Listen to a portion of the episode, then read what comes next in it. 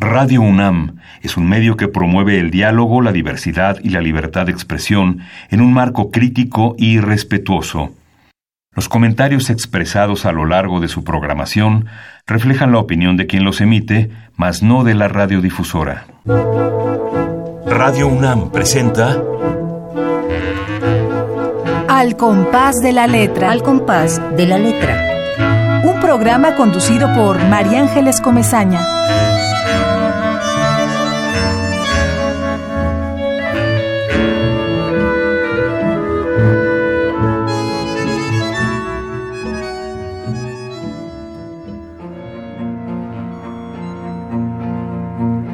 Palabras para Dalia.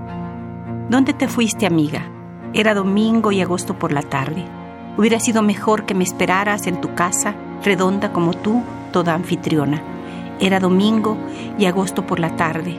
Me hubiera gustado encontrarte en tu jardín, bebernos la tarde mientras degustábamos el mezcal, las aceitunas, las hierbas de olor, las limas reina.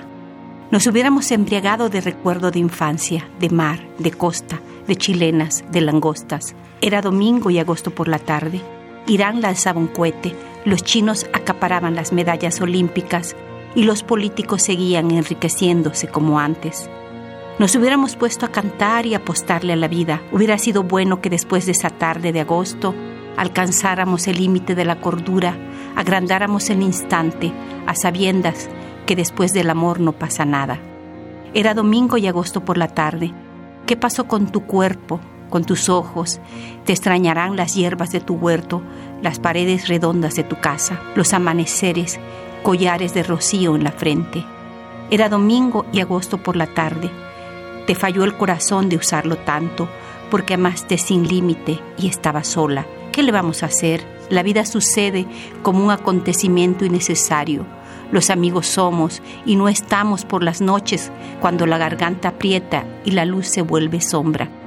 Era domingo y agosto por la tarde y el reloj me marca la prisa cotidiana. Me detengo para decirte, amiga, que me senté a llorar contigo un domingo y agosto por la tarde.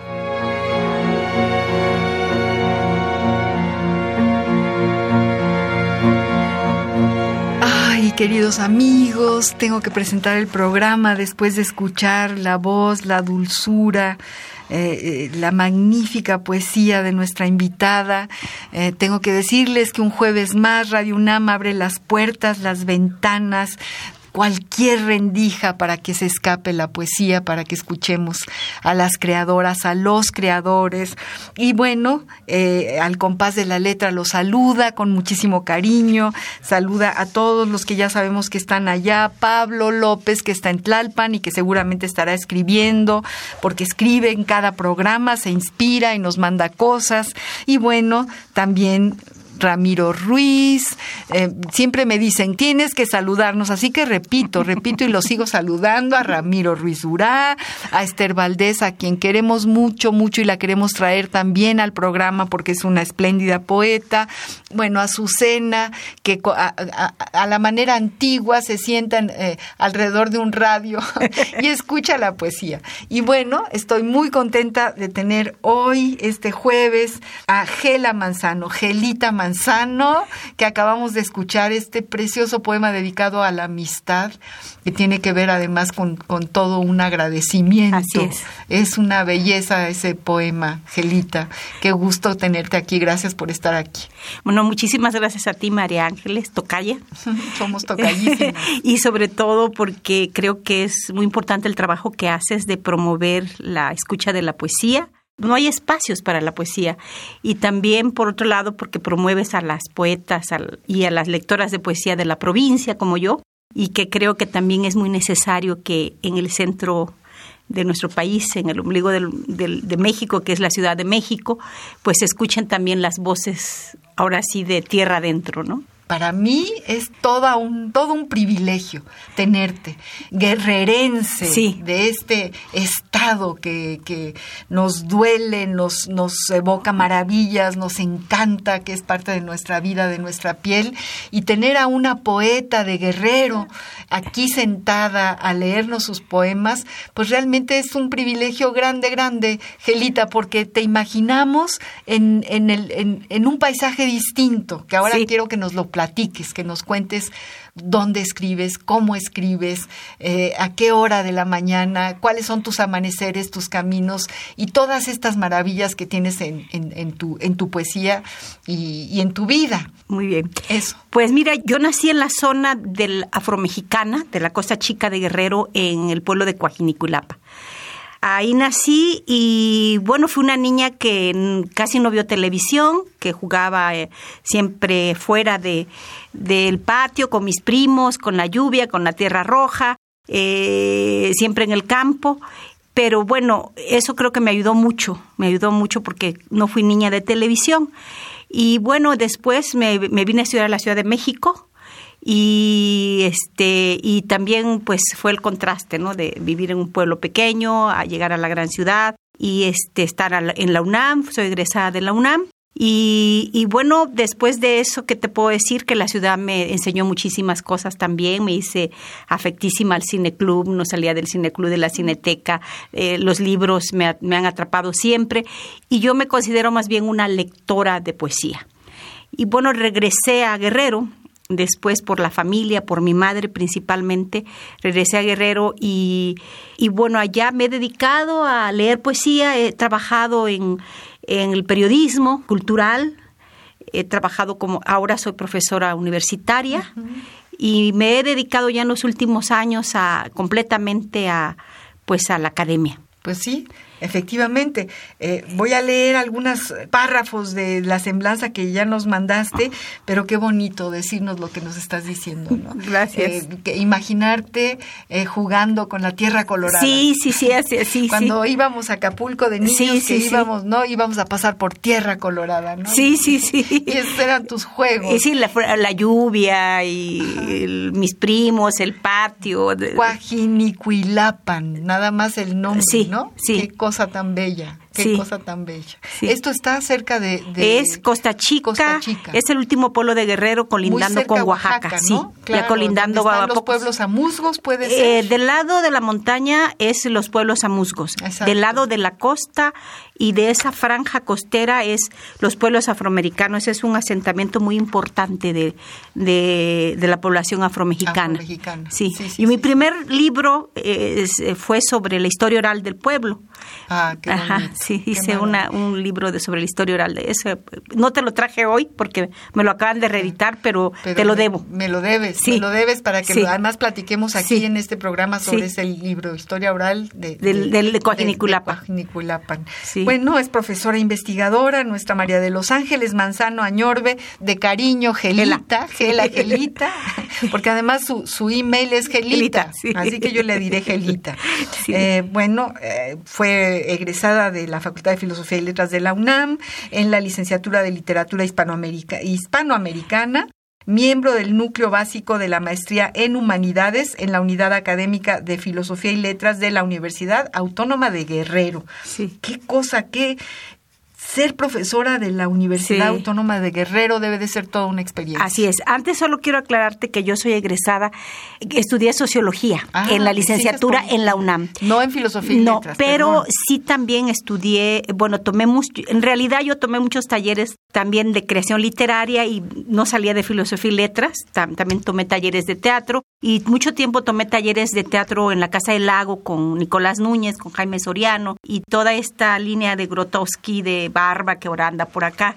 Estuve mucho, este, estaba como la mitad y la mitad. Creo que terminé sociología para cumplir, pero siempre estuve muy, muy cerca del teatro y de la de la escritura. Entonces después ya el posgrado sí lo estudié en Morelos en literatura. En literatura. Sí. Bueno. Eh, ah, sí, perdón, me has dicho que, que, te... Ah, no, no me acuerdo que me preguntaste de, de Guerrero, me decías. De Guerrero, sí. Que, bueno, que, ser profesora de la Universidad Autónoma de Guerrero. Es un gran eh, reto. Es un reto y una experiencia singular. Singular. Primero porque en el contexto donde nosotros los guerrerenses trabajamos, pues este es una universidad sobrepolitizada que tiene el origen Universidad Pueblo, luchas sociales, está muy este muy relacionada con eso, pero también eh, eso no permite darle la importancia que debe tener la academia, la investigación. Eh, desde mi punto de vista, considero que, que todos los rectores que han pasado por la universidad, que la gran mayoría viene de, digamos, de de las zonas más alejadas del Estado, eh, de circunstancias adversas que llegan a ser rectores y que eso les obliga mucho a preocuparse más por la parte social, casas de estudiantes, comedores universitarios, y dejan al final eh, la parte de la investigación. Ahora ha mejorado mucho, pero yo creo que, que, los investigadores guerrerenses no tenemos las mismas circunstancias y posibilidades que, que, los investigadores de universidades del norte o del centro del país, de la misma ciudad, ¿no? De la UNAM. Sí, es decir, efectivamente, no, no tienen, eh, digamos, esa, eh, eh, yo no hablo de rigor, el rigor lo segurísimo que lo tienen, pero hay como circunstancias, circunstancias distintas que a veces llevan a caminos diferentes. Así es. Que no tienen las universidades del centro, por ejemplo, y las universidades del norte. Así es. A las que te refieres. Entonces, este, sí tienes razón, pero bueno, tú me hablas de que hiciste un libro sobre la historia oral, es un trabajo de investigación rigurosísimo la historia oral no es cualquier cosa, es, este, llevar tu, tu grabadora y escuchar y escuchar y escuchar y editar eh, lo que es la vida, la cultura de un pueblo, de tu, de tu pueblo. De mi pueblo, la cotidianidad. exactamente. La vida cotidiana. Sí, ese fue mi tesis de licenciatura. Ah, qué cosa tan bonita, qué maravilla. Bueno, seguimos hablando del, del, de Gela Manzano, de María de los Ángeles Manzano, de su trayectoria. Ha sido ponente en diferentes congresos nacionales e internacionales, Fíjense nada más, es miembro nacional de, de esta, del Sistema Nacional de Investigadores nivel 1. Yo sé lo que es eso. sé lo que es llegar al nivel 1. No es nada fácil. para una mujer guerrerense, yo creo y para una mujer guerrerense y, y, para una mujer oaxaqueña y para una mujer de aquí tampoco es, es, no, es tan sencillo. no es tan sencillo. Así que te felicito. Gracias, gracias. Por ser investigadora nacional. Ella ha publicado varios poemarios. Vamos a leer algunos de los títulos. El territorio de la noche, publicado en este año, en el 2020. Los poemas del llanto y otros relatos, publicado en 2007. Ha participado en las antologías. Yo tengo aquí una, poemario en Cuernavaca, que ahorita vamos a leer alguna cosa de aquí. Pero bueno, ha, participado en los siguientes poemarios, eh, cinco siglos de poesía femenina en México, eh, siglo XX, tomo dos. Dos, sí. Biblioteca Mexiquense del Bicentenario, Gobierno del Estado de México, fue quien lo publicó. Revista Hojas de Amate, que además fuiste directora. Sí, fundadora. Fundadora de esta revista, del Gobierno del Estado de Guerrero. Reunión de Nuevas Voces Guerrerenses, de 1960 a 1990. Sí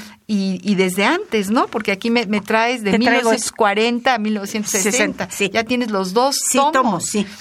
O sea, eh, eh, qué virtuosa eres, Gela, qué suerte para el estado de Guerrero tenerte y poder, poder tener estas dos antologías. Sí. sí, me imagino. Ahorita nos cuentas, nos cuentas rápidamente. Sigo diciéndoles que ella ha editado otro título, Eternos Malabares, Acapulco de mi corazón, eh, editado por la Secretaría de Cultura de Guerrero, Bajo la Bugambilia por Ediciones Infinita.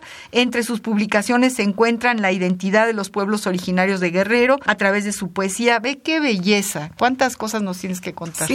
Por ejemplo, me detengo aquí, la identidad de los pueblos originarios de Guerrero a través de su poesía. Cuéntanos algo de este libro. Sí, bueno, pues eh, cuando yo estaba haciendo la, decidí hacer una antología de la poesía guerrera hace varios años, porque había muy pocas antologías y hay poco de lo que se ha hecho. Entonces, este, me puse a buscar, a trabajar, y entonces eh, descubrí que había en Guerrero hace ya como, de esto hace como cuatro o cinco años, había muchos nuevos poetas jóvenes indígenas que estaban eh, escribiendo de manera bilingüe. De hecho, nosotros ahí en Filosofía y Letras, en la UAGRO, eh, tenemos muchos estudiantes en literatura que vienen de la montaña y de la zona centro y la gran mayoría de ellos son este, bilingües, pero no solamente eso, sino que el español es su segunda lengua. En el caso de Martín Tonamella, Laura se llama, y de Uber Matthew, son egresados de la escuela.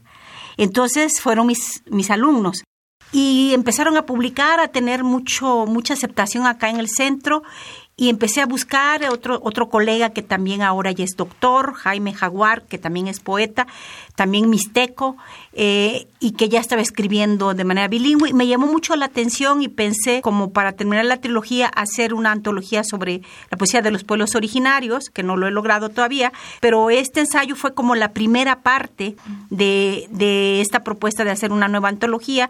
Tuve, hice un ensayo sobre lo que están escribiendo los jóvenes indígenas guerrerenses, que bueno, después me di cuenta que no solamente era en Guerrero, sino en todo el país, ¿no?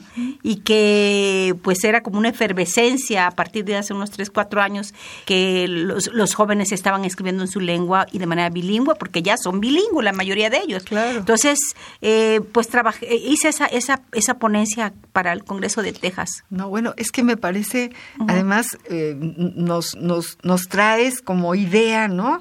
Eh, la poesía es un ejercicio de identidad. Sí, para, claro. Absolutamente, no nada más para los pueblos originarios, sino para todos nosotros. Así es. Y, y verlo desde esa perspectiva, nunca lo había yo aterrizado, pero absolutamente a mí mi, mi- mi poesía me- la escribo porque forma parte de una identidad mía, personal, eh, de mi Sí. propia historia y de la historia eh, en la que vivo, ¿no? En la que estoy inserta. Hay un lingüista, Carlos Car- eh, Kinder, ahorita te digo su apellido bien, pero es un lingüista que ha trabajado en la zona de Chiapas y tiene un libro que yo, bueno, de parte de Montemayor, ellos dos, en, de manera muy, muy resumida, dicen que, que, el, que la- el arte de, de- de los pueblos originarios tiene que ver con esta idea de la comunidad, no esta idea nu- nuestra del poeta individual, solitario, ¿no? No. Sino esta idea de, de, de comunidad.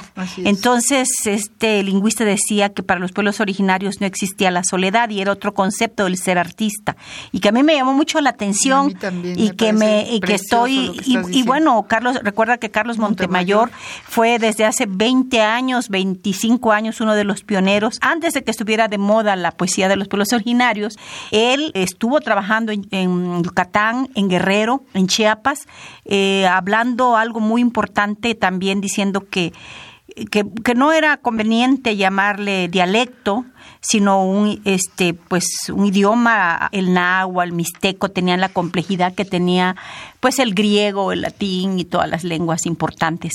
Entonces él hablaba de, de resignificar pues la, las lenguas y la cultura de, de los pueblos originarios a través del arte y de manera particular de la poesía. Y tienes toda la razón, porque cuando leemos traducciones de poetas eh, indígenas Sí. al español, cada una de las palabras tiene un significado poético, cada Sí. es un símbolo Así es. eh, que va mucho más allá de, de- de lo que pueda decir a lo mejor una palabra en español. Así es. Y está cada palabra en sí misma, por ejemplo, los nombres de los pueblos. Sí. Cada nombre de cada pueblo es un poema en sí mismo Sí, así es. cuando uno los va traduciendo, los, los escucha traducidos al español. Pues María de los Ángeles Manzano, Gelita, está Sí. con nosotros, queridos amigos. Viene desde, desde bueno, ahora de Cuernavaca, Sí. pero ya ve- vives en En. Chilpancingo En Chilpa- vivo. Vives en Sí, Chilpancingo. ahí trabajo. Y estamos leyendo su semblanza, nos está contando cosas realmente interesantes, espléndidas. Eh, ella lucha por las lenguas originarias, por la poesía en estas lenguas, ha hecho, como bien lo hemos dicho hasta este momento, eh, publicaciones, ensayos en torno a cuestiones de identidad en su, en su estado, en Sí. este estado tan rico y tan y, y que es una herida y es una herida abierta para Así es. todos nosotros al mismo tiempo que es parte entrañable de nuestra vida, Así de es. nuestra propia historia.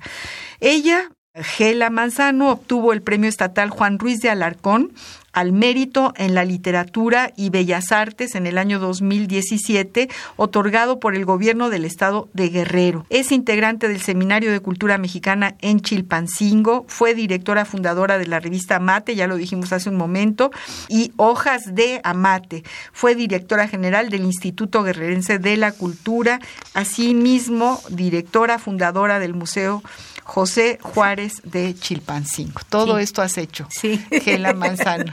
Sí. Todo esto has hecho.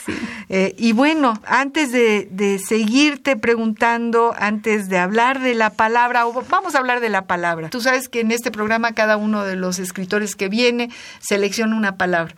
Y tú me hablaste de una palabra enorme, de una sí. palabra muy importante para todos, que es la gratitud. Sí, así es. Sí, esa palabra la he traído desde hace tiempo porque creo que en este mundo tan convulsionado ya no tenemos tiempo para pensar en los demás.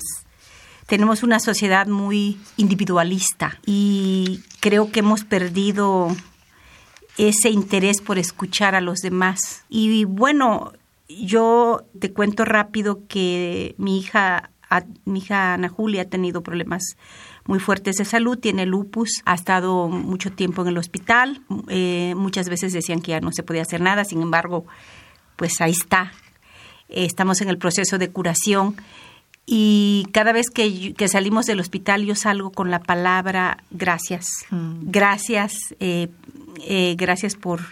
Si antes el hospital lo veía como una drama, ahora lo veo como un, un lugar donde ella puede, puede estar de manera segura, agradeciendo a los médicos, agradeciendo a las enfermeras, agradeciendo a, a los amigos que me llaman. Entonces, en los momentos límites, la palabra que se me ha venido mucho siempre ha sido gracias. Eh, entonces, por eso yo he querido aprender a dar las gracias de manera cotidiana a la vida, a, al trabajo, a los amigos, a mi familia y a todo mundo eh, por estar viva, por estar con la gente que quiero y, y por hacerme recordar pues, que estamos de paso. Ah, qué cosa tan bonita estás diciendo, efectivamente, así es. Así es, mi querida Gela. Siempre acudimos al diccionario de la, del español de México, del Colegio de México, también un poco para, porque las palabras son muy importantes, ahí guardadas en el diccionario o tomadas la voz de alguna persona querida, cercana, como ahora yo estoy sí. tomando tus palabras Gracias. como una persona muy querida Gracias. y muy y, y, realmente muy agradecida también yo de que estés aquí, de que, de que nos traigas un cachito de tu tierra aquí a esta cabina de Radio UNAM. Así que yo también estoy muy, muy agradecida. Y bueno, pasamos pues a ver qué dice el Diccionario del Español de México, que además se refiere mucho a lo que acabas de decir del Colegio de México sobre esta maravillosa palabra, la gratitud. La ruta de la palabra.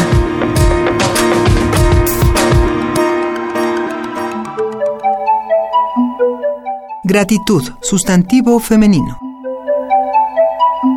Sentimiento que se produce en una persona después de haber recibido un beneficio, una ayuda, un favor o un gesto amable de otra. Sentir gratitud, expresar su gratitud, mostrar gratitud. Diccionario del Español de México de El Colegio de México.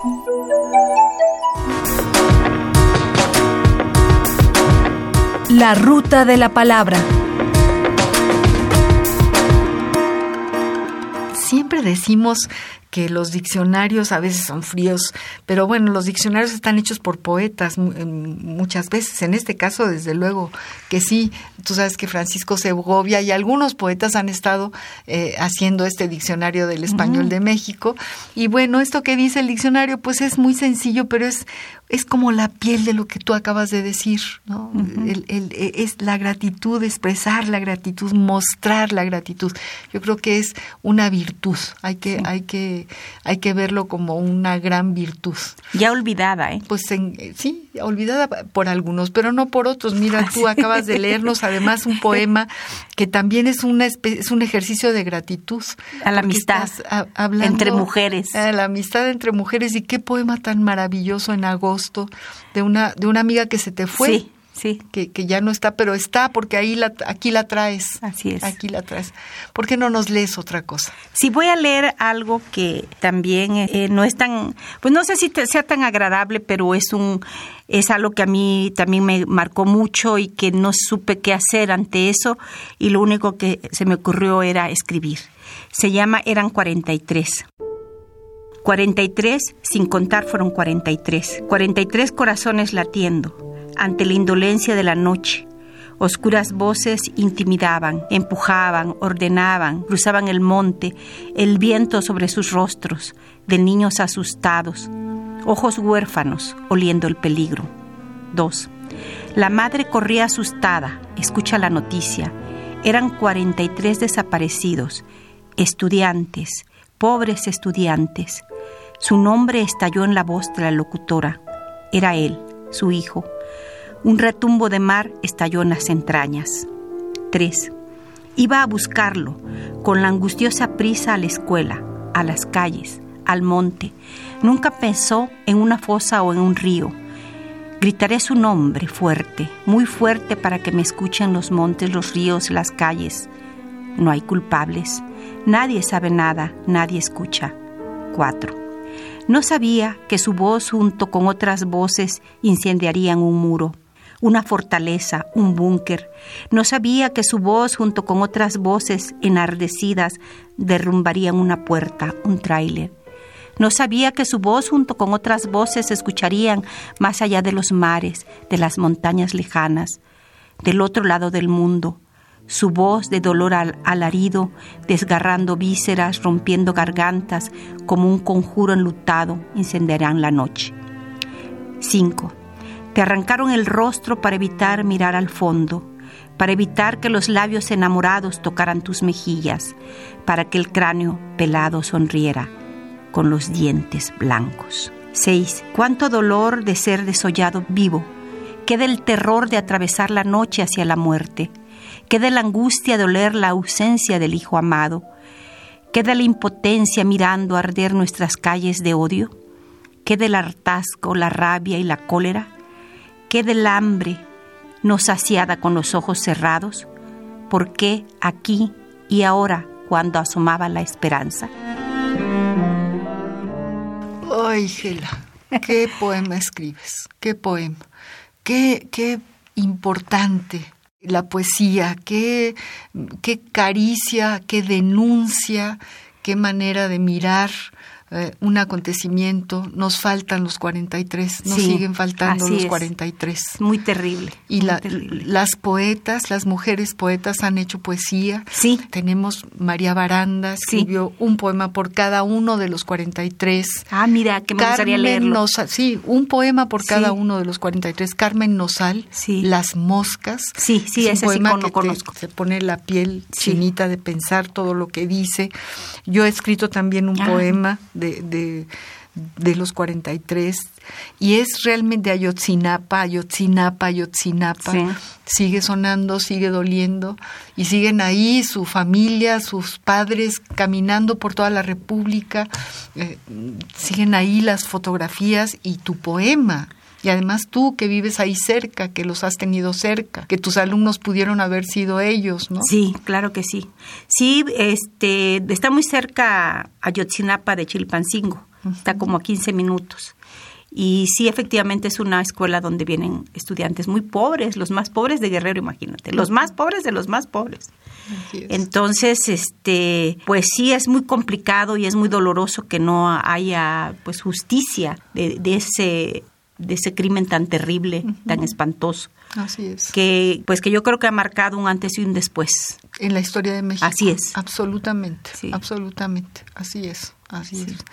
Y me emociona mucho oírtelo a ti, Gracias, oírtelo a ti, mi querida. Estamos, queridos amigos, platicando con María de los Ángeles Manzano, Gela, Gelita Manzano, leyendo su poesía, hablando de su creación literaria. Vamos a ir a una pausa musical.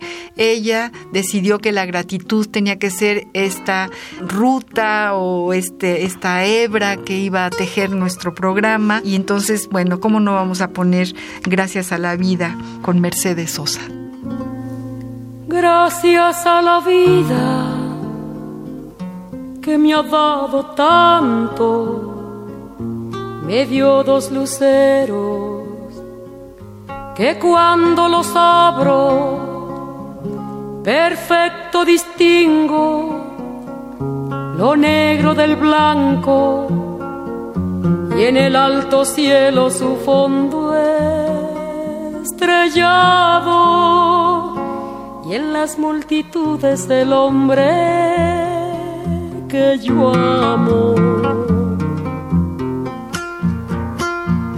Gracias a la vida que me ha dado tanto, me ha dado el oído que en todo su ancho graba noche y días, grillos y canarios, martillos, turbinas, ladridos, chubascos y la voz tan tierna de mi bien amado.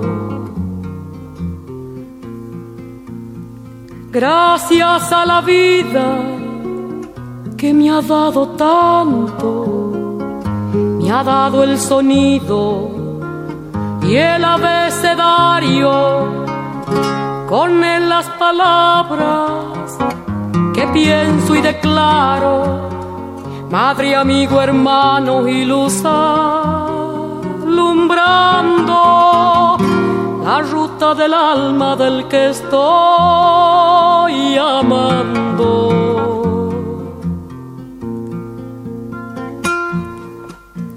Gracias a la vida que me ha dado tanto, me ha dado la marcha de mis pies cansados, con ellos anduve ciudades y charcos, playas y desiertos, montañas y llanos. Y la casa tuya, tu calle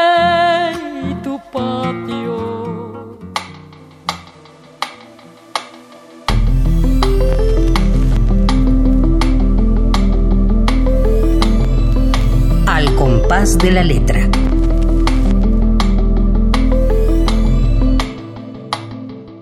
Y bueno, gracias a la vida que me ha dado tanto. Tú misma lo dijiste hace poco, hace un ratito que hablaste de por qué la gratitud. Y bueno, Mercedes Sosa con esta voz extraordinaria y, y esta, esta canción icónica que nos ha marcado también a nosotros, a nuestra generación, a la mía. Tú eres mucho más joven que yo, pero desde luego a la mía. gracias, muchas gracias a la vida y gracias a Mercedes Sosa por esta bellísima canción. Cuéntanos cómo escribes, eh, Gela, algo un poco, un poco de, desde cuándo tomas el lápiz, la, hoja en blanco, eh, qué te estimuló, cómo fue esta historia. Pues yo como muchas mujeres de mi generación y de antes de mi generación, empecé con los diarios y lo escribí, no sé, tenía ganas de escribirlo, lo hice de manera muy intuitiva, creo. Y bueno, siempre fue una niña que, que soñaba mucho, que quería yo viajar, que quería yo conocer. Y me acuerdo que yo quería ser hermosa porque quería conocer todo el mundo y pasármela viajando. Este, y bueno, mm, empecé a escribir ese diario que lo perdí, que no supe ya nunca más de ese diario, no sé qué pasó.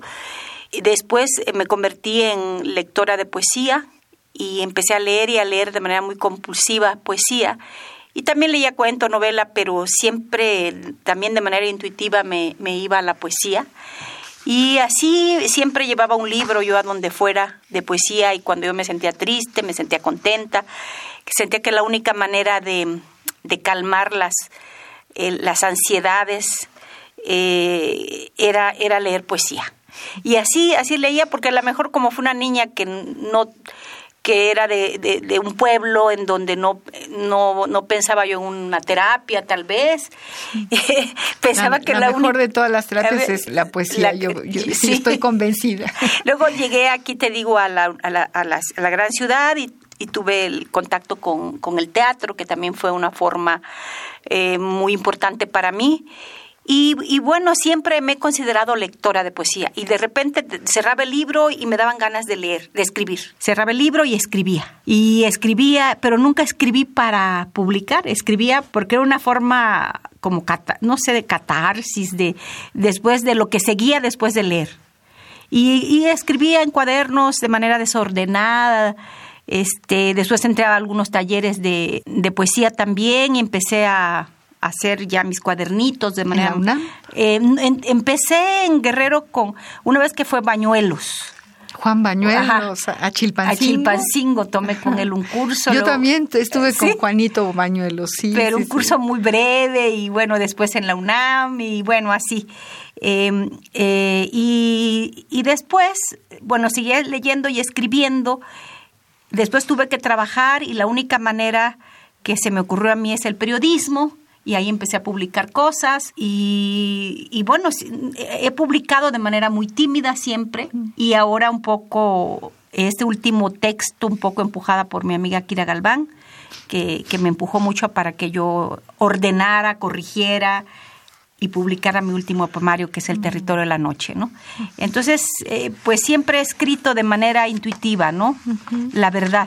Y escribo eh, después de leer un libro en la madrugada, eh, no escribo lo que yo el, con el tiempo que yo quisiera escribir porque me quita mucho tiempo la universidad, la academia eh, y las obligaciones de escribir ensayo, que también ahora me ha gustado mucho, que me parece un género importante, pero sí quisiera yo tener más tiempo para escribir poesía. escribir poesía. Bueno, pues tienes aquí, la verdad no es la cantidad, sino la calidad eh, siempre eso es lo que cuenta. Eh, yo quiero leerles un cachito de lo que dice Kira Galván, de nuestra querida poeta. Dice, em, habla de uno de sus libros, de este libro de como una ninfa noctiva. Ah, la del territorio de la noche. El territorio de la noche, ¿no? Pero bueno, dice, el caos nuestro de cada día. Hay dos poemas que vale la pena mencionar por su nombre.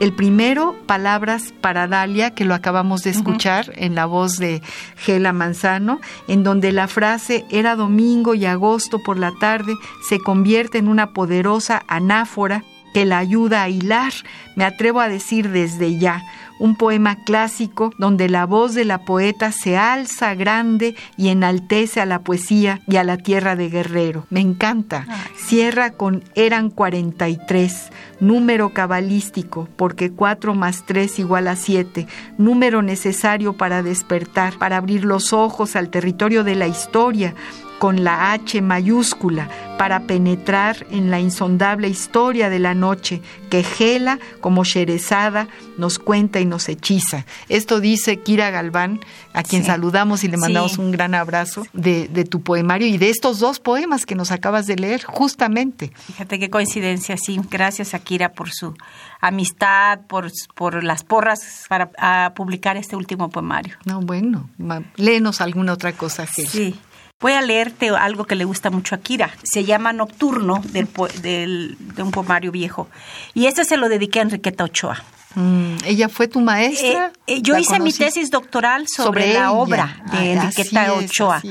Pero sí trabajé con ella varias entrevistas y sí tuve como algunas, sí influyó mucho más de lo que yo creía incluso en mi escritura y en mis lecturas. Muy bien. Sí. Entonces, se llama Nocturno.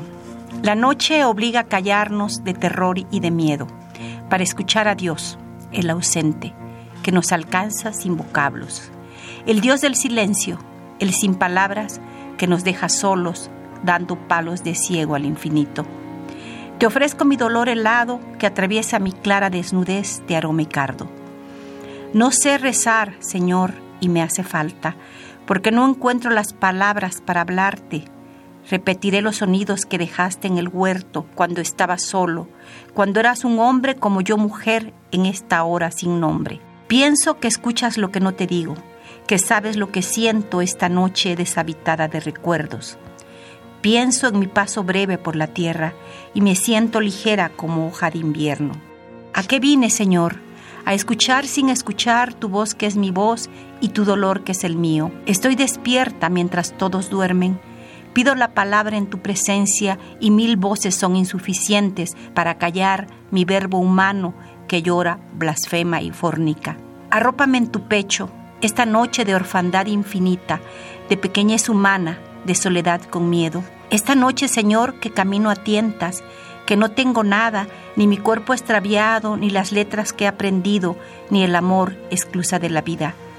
Por eso te puedo decir al oído que somos iguales, que también en un día y a una hora dudaste ante la llama helada de la muerte. No me queda más que tu regazo tibio, esta fría noche de mil voces, órbita de miedo y de silencio. Uy, qué poema místico, mi querida Sí. Gela.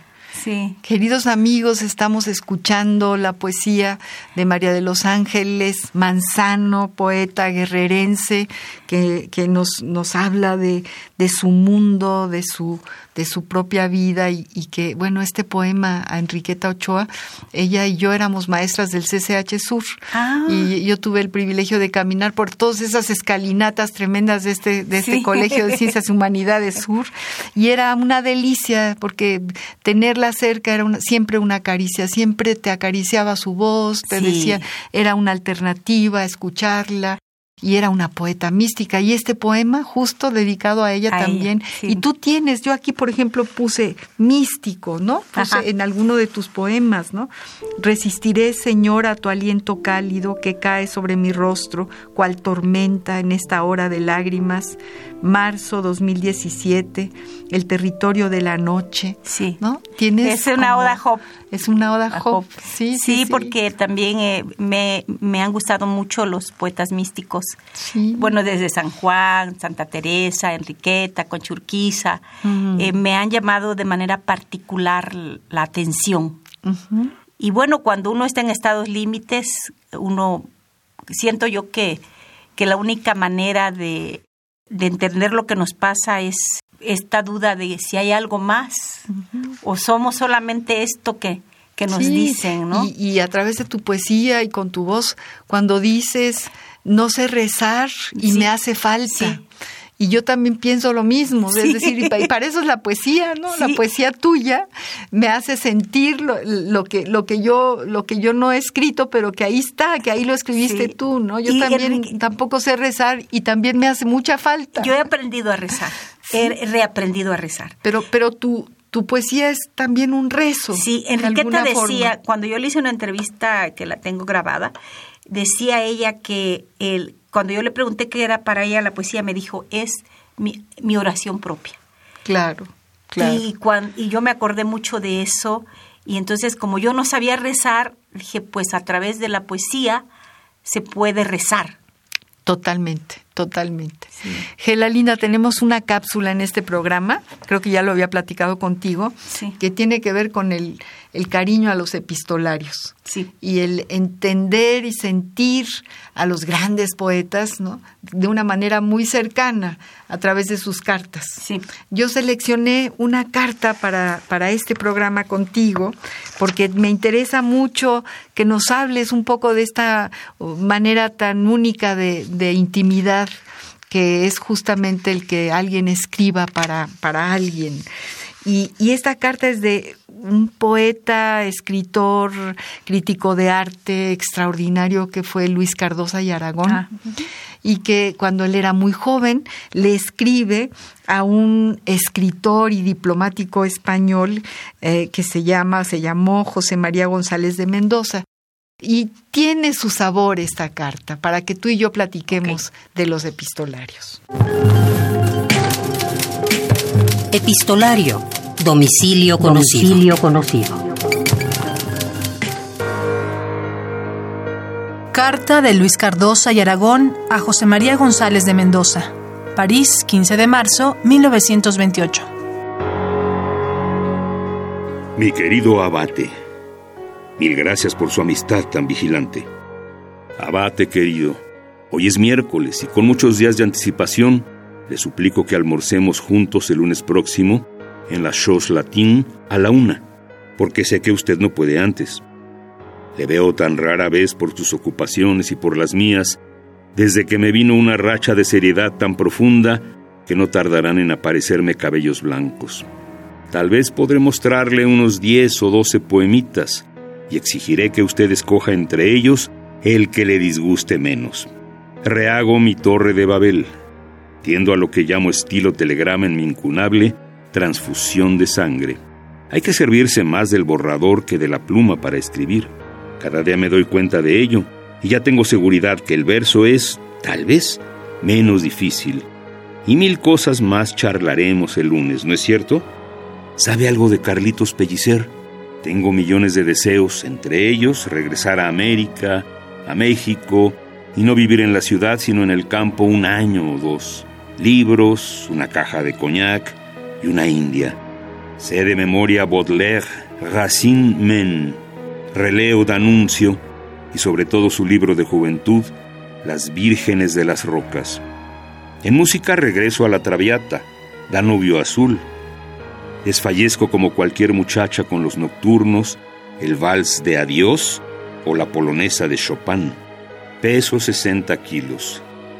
¿Y usted, abate, aún está tan pálido? Dígame, ¿no se alimenta usted con sándwiches de orquídeas y violetas? Un demi de musique.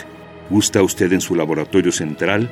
Rue Berthollet, a un mozo que no existe. ¿Qué tal es como postre un poema de Mallarmé?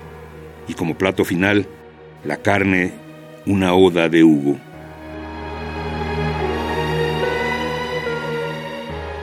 Tomada de cinco cartas de Luis Cardosa y Aragón a José María González de Mendoza.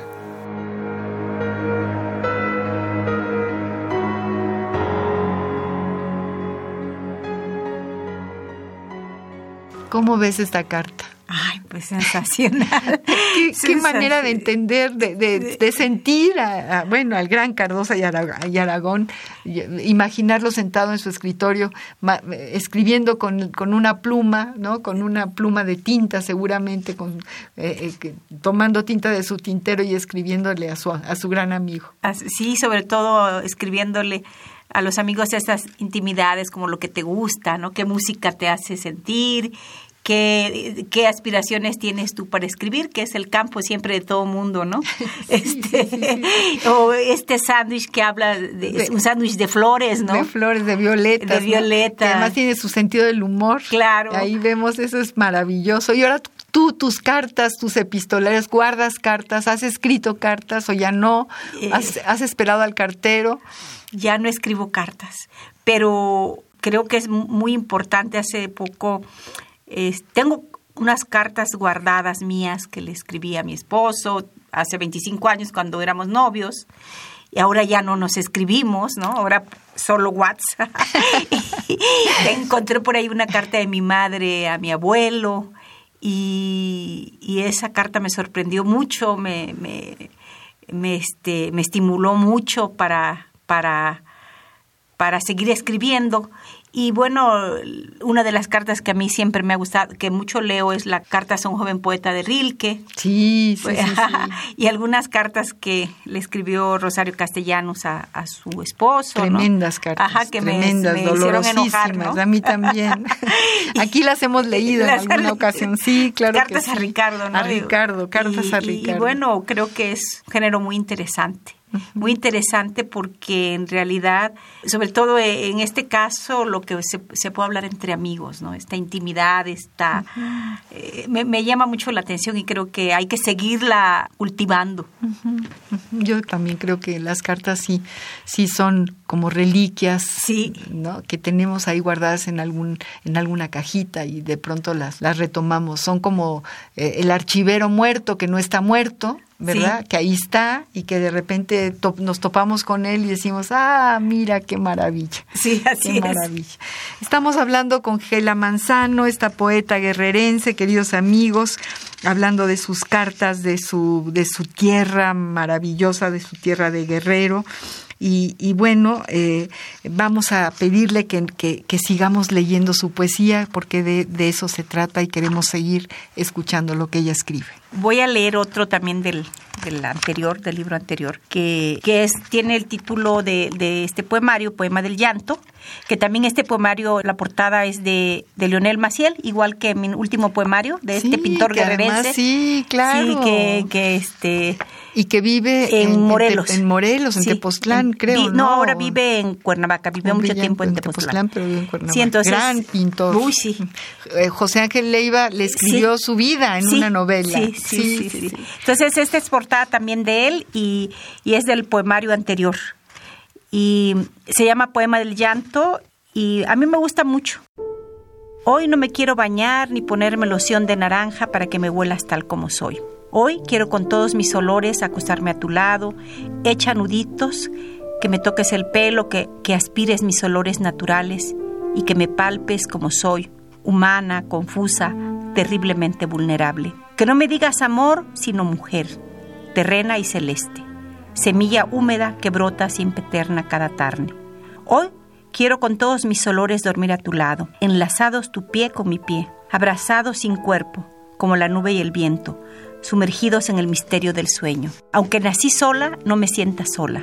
Y si muero mañana, que esta noche me sienta inmensurable, que estés a mi lado sin palabras, solo mirándonos. Hoy ya no soy la niña, sino la anciana del mañana, no dibujes mi rostro entre tus manos, que lo cubran ávidas y tristes. Hoy háblame del silencio, de la complicidad callada, del laberinto humano, del ADN de Afganistán, del petróleo.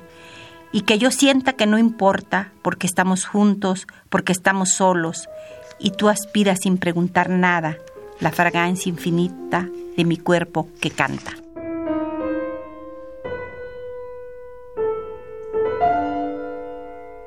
Ah, qué bonito, es un poema de amor, ya lo había yo leído, estaba entre los que me mandaste, qué cosa tan bonita. Ay, gracias. Sí, qué bellos poemas. Yo también anoté este que me emociona, este que, que tienes en este poema, Poemando en Cuernavaca, que me regalaste hace mucho tiempo, hace como dos años. Sí.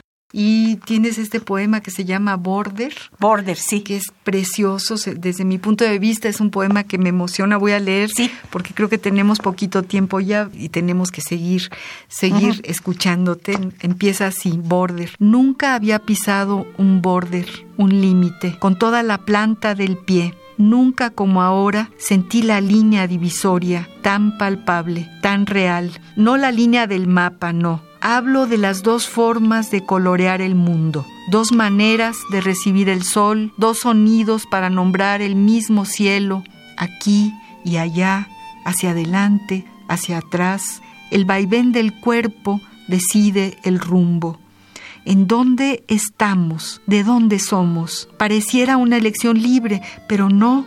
Las leyes pesan más que el aire, el norte, el sur, dos maneras de habitar el mundo dos formas de respirar y chiflar los sonidos, dos diferentes maneras de empujar el aire a los pulmones.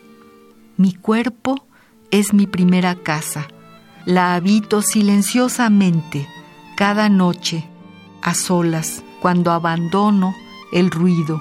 El país, la casa desgastada, repleta de lugares comunes, libros de texto y horas de tedio, de un estar sin oxígeno, sobreviviendo como extranjero en la orfandad de las calles grises, solo el sonido del viento, polvo que se levanta ligero, un sol que se estrella en el techado, la pulcritud del paisaje, abandonado y solo, sin voces ni rosas, sin nuestra sombra reflejada. Somos más que nada, más que murmullos hacia adentro, quejidos lastimeros. Uy, qué poema. Ay, qué bueno que te gustó. Me gusta este poema, me encanta, me, me pone la piel de gallina. Queridos amigos, estamos platicando con María de los Ángeles Manzano, al compás de la letra, em, emocionados como siempre. Hijo, qué maravilla es la poesía, qué alegría, qué gusto, qué, qué bueno que estés aquí, Gela, qué bueno que nos estés leyendo tu, tu poesía, que tengamos aquí tus libros, tus ensayos, tu manera de mirar el mundo y de, y de, y de no estar sola. Gracias, gracias María Ángeles. No, muchas gracias a ti, Gela querida, muchas gracias a ti. Yo te, preguntaría, aunque ya nos lo has dicho, ¿no? Que qué poetas están en tu tintero, que eh, eh, esos e, esa lectora que fuiste, que a la hora de leer te inspiraban tu propia poesía. Cuéntanos de, qué, de qué escritores fundamentalmente. Bueno, pues en los últimos tiempos, ya como ya madura, me influyó mucho la lectura de Enriqueta Ochoa, más de lo que yo pensaba. Ahora en este último libro estaba yo viendo esa influencia. Y, y, y, de muy joven me gustaba mucho, eh, siempre me gustó Sabines, me gustó León Felipe, me, me gustó Rosario Castellanos, eh, Pablo Neruda, Miguel Hernández, adoraba yo a Miguel Hernández, eh, lo he adorado siempre. Y, bueno, después este José Emilio Pacheco me sorprendió muchísimo, Bonifaz, Nuño, la verdad era, lo sigo, o sea, lo veo como como cómo se deben de hacer las cosas. y bueno, muchas mujeres también que, como bien dice Kira, me he sentido hermanada, desde Rosario Castellanos, Concha Urquiza, eh, Elsa Cross, Ethel Krause, cuando leía Ethel me sentí también muy hermanada con ella.